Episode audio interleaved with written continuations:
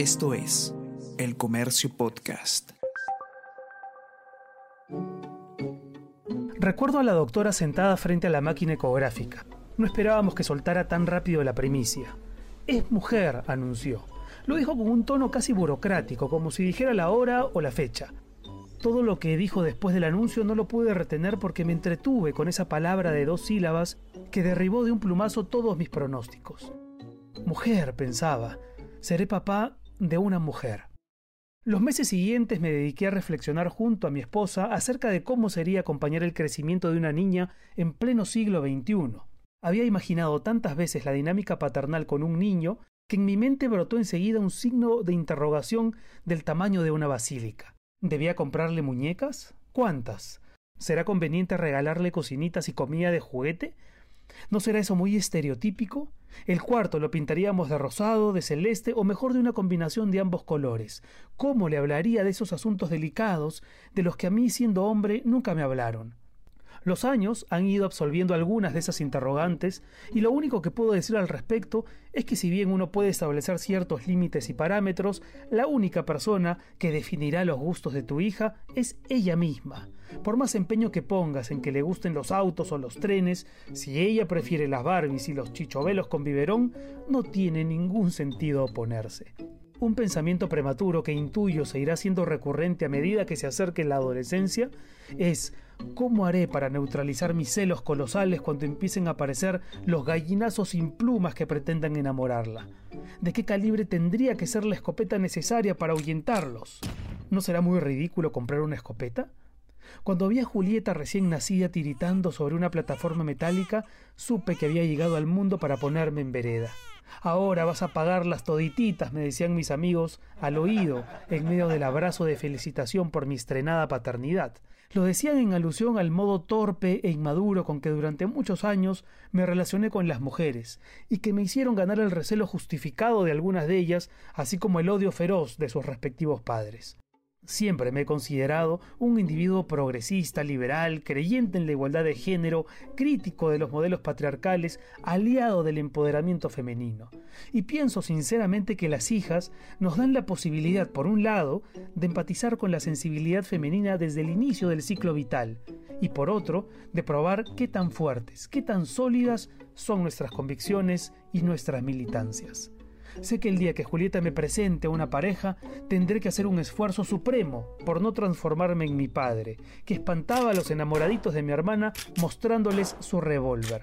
Es más, tendré que hacer un esfuerzo adicional para no convertirme en mi versión veinteañera, ese chiquillo cegado de celos, capaz de montar vigilancias y persecuciones únicamente motivadas por mis inseguridades aunque, todo sea dicho, mis pálpitos de celoso siempre fueron ciertos, pero esa es otra historia. Aún es muy pronto para imaginarlo, pero sé que en un lugar del futuro me espera el momento en que mi hija me contará que se ha enamorado perdidamente. Mi machismo resiste esa escena, la repele, la quisiera postergar todo lo que sea necesario. Pero la escena del amor, como la escena del desamor, son inevitables así que solo espero que las palabras que ese día broten de mi boca sean las que Julieta necesite escuchar. Las demás me tocará escribirlas a escondidas. Recuerdo a mi padre y a mi hermana mayor llorando juntos viendo El padre de la novia, una película de 1991 con Steve Martin, que en realidad es un remake de una película de los años 50 del mismo nombre.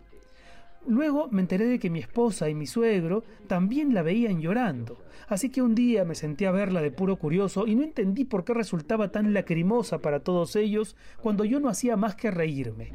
Ahora ya la entiendo. Y sé que algún día haré mías las palabras que Steve Martin suelta en la primera escena.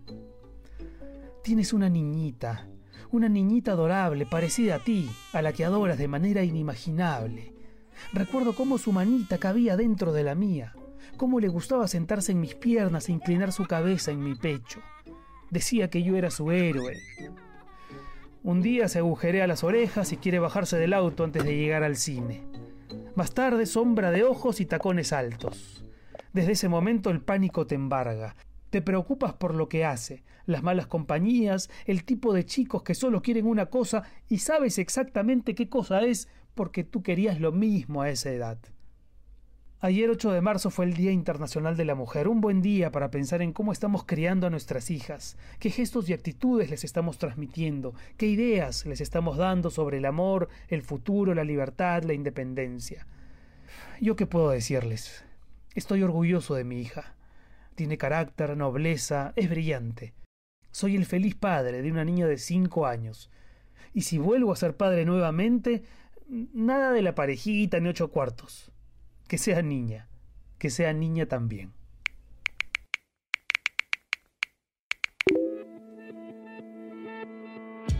Mi hija ya tiene 28 años. Cuando era pequeña, de 6 o 7 años, yo iba a recogerla al colegio. Al llegar, el portero decía, ella es la defensora del pueblo, defiende a todos los niños. En verdad, nunca se quedaba callada, no paraba hasta conseguir lo que quería, siempre cosas razonables como salir a jugar o a pasear.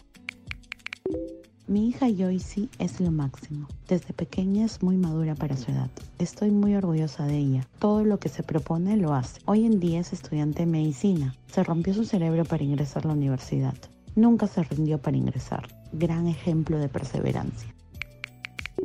Es difícil cuando crecen y se van. Soy madre de tres mujeres y por herencia, mi hermana falleció, tengo dos más. Vivo feliz por ellas y orgullosa de sus logros. Son mujeres extraordinarias, profesionales independientes y cumpliendo sus sueños. Pronto llegará el primer nieto.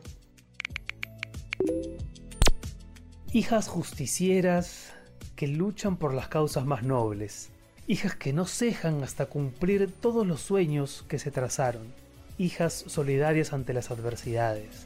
Gracias porque con sus comentarios me permiten, nos permiten conocer un poco más a las mujeres de su casa. Nos encontramos el próximo jueves.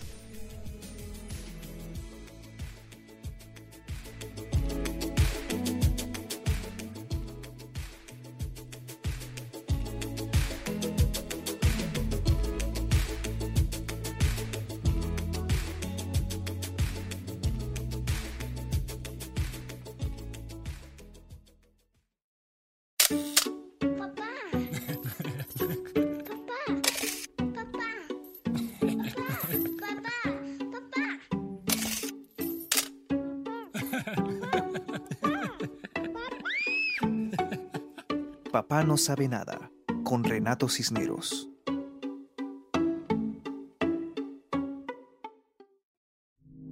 Esto fue El Comercio Podcast.